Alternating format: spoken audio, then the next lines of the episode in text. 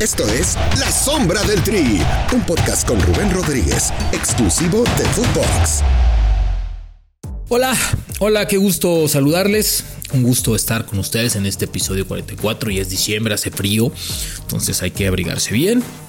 Y bueno, pues obviamente ver lo que viene para el fútbol mexicano y a nivel selección nacional, porque ya finalmente, después de la final del día de ayer femenil entre Rayadas y Tigres, bueno, pues se cierra oficialmente el ciclo del fútbol mexicano en este 2021, ¿no? Ahora hay que regresar y también echarle eh, eh, calendarios y echarle más cosas, ¿no? Esperar que Martino esté más involucrado en el tema selección mexicana y para sí. Pero hay un tema, hay un tema que está brincando un poquito, a pesar de que están de vacaciones en Federación Mexicana de Fútbol, de que las oficinas de Toluca están prácticamente vacías, no hay absolutamente nadie que dicte lo que se tenga que decir. Lo que sí es que a pesar de que creo que al interior esperaban que les revocaran esta apelación, hoy hay un tema muy sencillo y es, y lo voy a decir como es, a ver si apelan o se la apelan. Así de claro. ¿Por qué? Porque están pensando, o según palabras del propio eh, presidente de la Federación Mexicana estaban buscando o buscarán apelar no la negativa por parte de FIFA a quitarles el castigo de dos partidos de veto al Estadio Azteca, que serían los dos partidos siguientes a los dos últimos partidos de la siguiente fecha triple en, a disputarse a finales de enero y principios de febrero. Este sería Panamá y Costa Rica. Pero, a ver, vamos a ser honestos. ¿Realmente tú como aficionado, yo como aficionado, hemos sentido una campaña real para emigrar para terminar de concientizar a la afición y decirles ya no griten, si ya no califiquen, ya no griten el puto con símbolo o simbología o ideología de menospreciar, de degradar, de decir este no es rival. A ver, señores, por favor, nos han dicho o han enseñado o han mostrado una campaña realmente que dicte cómo son las cosas, que dicte por qué.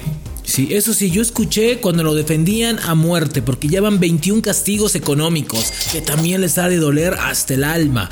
Pero a ver, Después de que el, el folclore mexicano, eh, esto no es un grito homofóbico, esto es eh, eh, folclore de nuestro fútbol mexicano.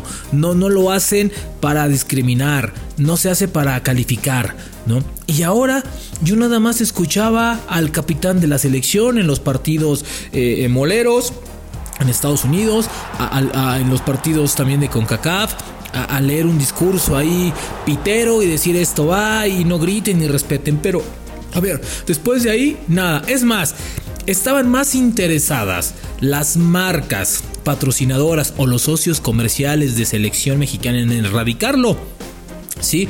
Que la misma selección, ¿sí? Adidas uno de ellos, ¿no? La misma Coca-Cola, etcétera, etcétera, ¿sí? Estaban mucho más preocupados o están mucho más preocupados por el valor marca, por lo que representan, ¿sí?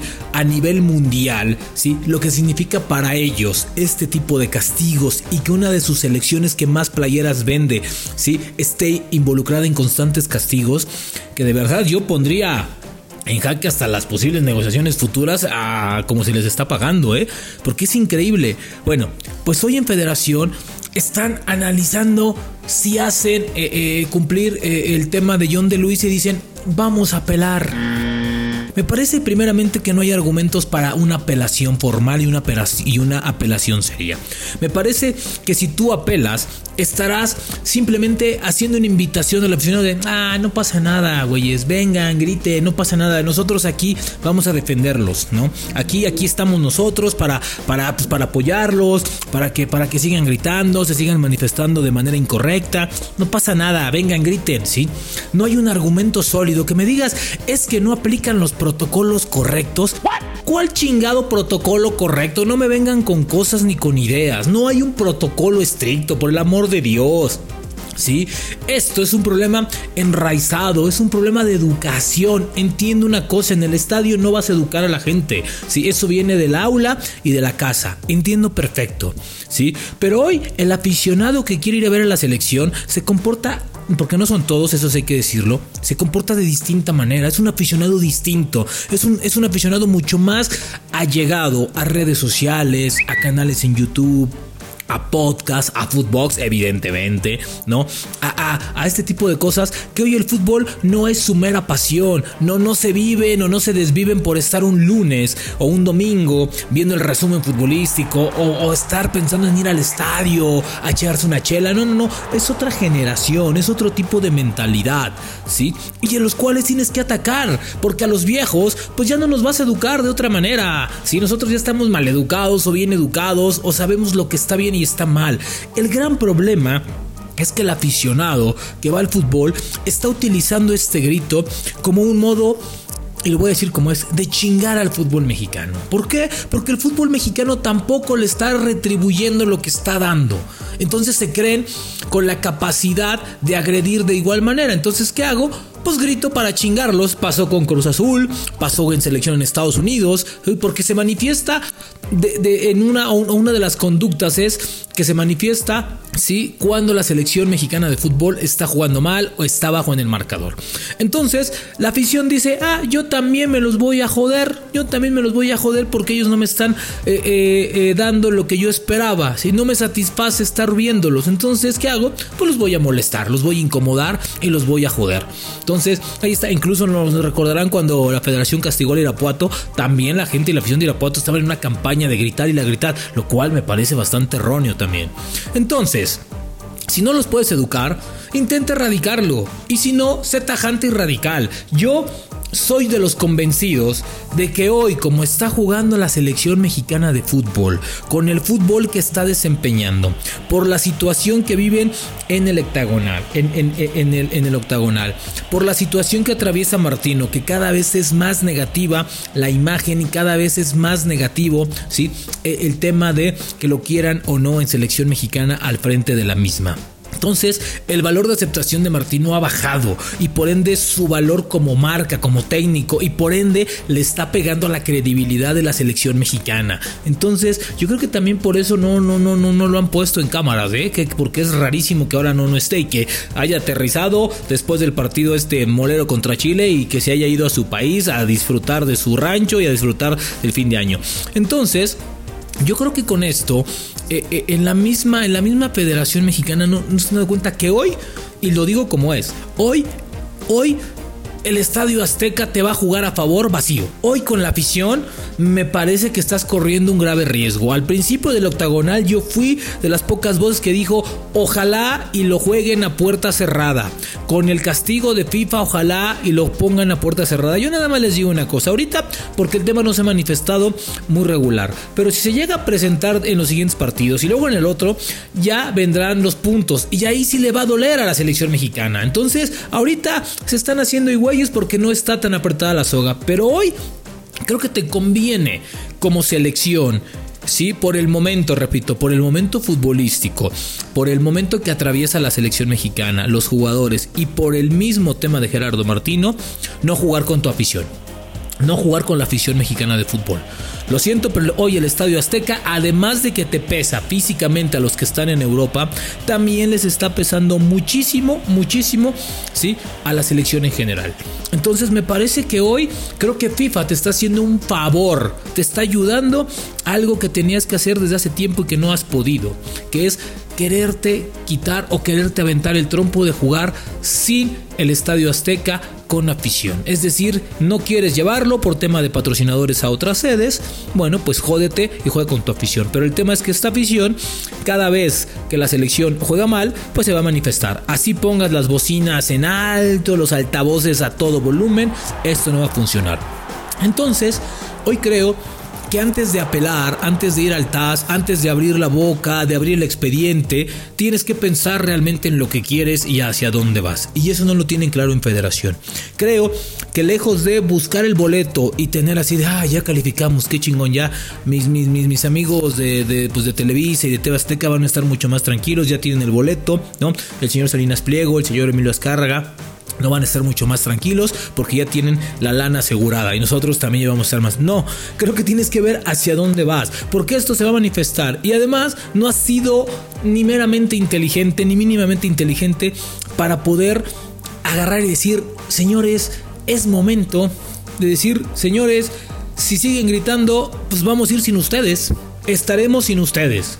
porque no nos ayudan y queremos estar en el mundial pero con ustedes. Pero si ustedes no quieren, pues no vamos a hacerlo. Entonces, un tipo de campaña así, que, que realmente invite al aficionado a no gritar, que sepan que realmente está o se puede poner mucho más complicado el tema. Y dejan ya la calificación como imagen, el fútbol mexicano como imagen. De por sí la imagen está de la chingada, está por los suelos, la imagen del fútbol mexicano está deteriorada. Está lamentable. A ver, en una después del campeonato que nos fumamos, del pésimo torneo, después del trabajo arbitral de todo el año y en donde se coronó con una liguilla que bueno, de verdad que pasaron cada cosa. A ver, si la credibilidad está en juego y todavía súmale problemas de imagen. A ver, señores, es momento de que ayuden a su negocio, de que ayuden a su empresa, de que realmente le busquen una función distinta al fútbol mexicano. Hoy yo creo que el señor John de Luisa antes de pensar en el TAS, tiene que ver los pros y los contras de tal vez jugar a puerta cerrada y tal vez les ayude. Tal vez les ayude. Finalmente les interesa que el partido pase por televisión, no que la gente llene el estadio Azteca, no nos hagamos güeyes, ¿no? Entonces, yo creo que antes que eso tiene que estar viéndolo, porque el próximo año va a estar mucho más complicado y va a tener muchísimos calendarios. Entonces, creo que antes de ir a pelar, tienen que pensar seriamente en el papel que pueden llegar a hacer. No vayan a regresar con una batea de babas, así que digan, ¿qué crees? El TAS también me lo echó y queden en ridículo. Entonces, recomendación. Yo sé que no me hacen mucho caso, aunque nos escuchan. Piénsenlo dos veces. Hoy jugar con el estadio Azteca vacío, por el momento que atraviesa la selección mexicana, es mucho mejor que estar con su afición y con el Jesús en la boca y el rosario en la mano a ver en qué momento despeja el portero porque las condiciones no se da o porque los resultados no se dan. Cuidado, el grito se manifiesta o lo, o, lo, o lo escuchamos cada vez que la selección juega mal. Y hoy en día hay en 90 minutos hay más posibilidades de que la selección juegue mal a que juegue bien. Y esos partidos chequen los calendarios, chequen cómo van a llegar los jugadores. El torneos, los torneos en el mundo van a llevar al menos o máximo más bien dos semanas de jugarse. Entonces son temas complicados, son temas difíciles. Hoy creo que es mucho mejor y mucho más factible y mucho más venidero para la selección jugar sin gente que llenar el estadio Azteca y ver a su gente. Entiendo, a lo mejor con estos nueve puntos, si es que lo suman, ellos ya calculan estar calificados a la Copa del Mundo y con quién van a festejar. Bueno, pues festejen con ustedes, dejen de ser populacheros también. Esta parte de que las elecciones de todos y el equipo de todos es una pinche mentira. Festejen porque consiguieron el boleto a la Copa del Mundo. ¿sí? Festejen, festejen porque están jugando mejor. Festejen porque van a tener una certeza más. Pero yo les digo ahora, no hay no hay nada que aplaudir ni nada que festejar en el entorno de selección. Absolutamente nada. Hoy la selección está de capa caída, está en imagen deteriorada. Una cosa es lo que venda y una cosa es lo que representa y una cosa es tener a tantos patrocinadores y etcétera, etcétera y un extraordinario equipo de venta que tiene. Pero hoy esta selección está en deuda con todos y ni hablemos del cuerpo técnico que también tiene muchísimo, muchísimos pendientes. Entonces, hoy antes de apelar, piénsenle bien, porque como es, no se la vayan a pelar y entonces sí queden bastante marcados y con la opción de que la siguiente no van a ser dos, sino pueden ser más fuertes y mucho más grave. Entonces, señores de la federación, hacer la chamba, a jugar sin afición, a manifestarse sin ningún problema a jugar y cumplir sus compromisos en enero y listo, que no quede absolutamente nada más. Por lo pronto, la selección mexicana estará descanso, estarán unos días pensando, me imagino que Martino estará muy pendiente de lo que tiene que hacer, porque creo que las listas han estado muy flojitas y esperando ya que Santa Claus le traiga un poquito de reivindicación y que diga, ok, creo que voy a bajar la varita en la disciplina con unos jugadores que no merecían ser castigados de fea manera, en específico Arteaga, que yo sigo pensando que debe estar en selección y debe estar en la Copa del Mundo. Pero bueno, así las cosas. Y bueno, pues disfruten de este 2021 que todavía queda. Y bueno, seguiremos aquí en la sombra del tri, porque todavía hay muchísimo más que platicar de esta selección, que como siempre da cosas de qué hablar. Ojalá y lo piensen, de verdad, no peleen, no vale absolutamente nada, no vale la pena ni siquiera mandar el correo ni el mail. Un gusto, nos vemos, nos escuchamos en el siguiente. La sombra del tri con Rubén Rodríguez, podcast exclusivo de Footbox.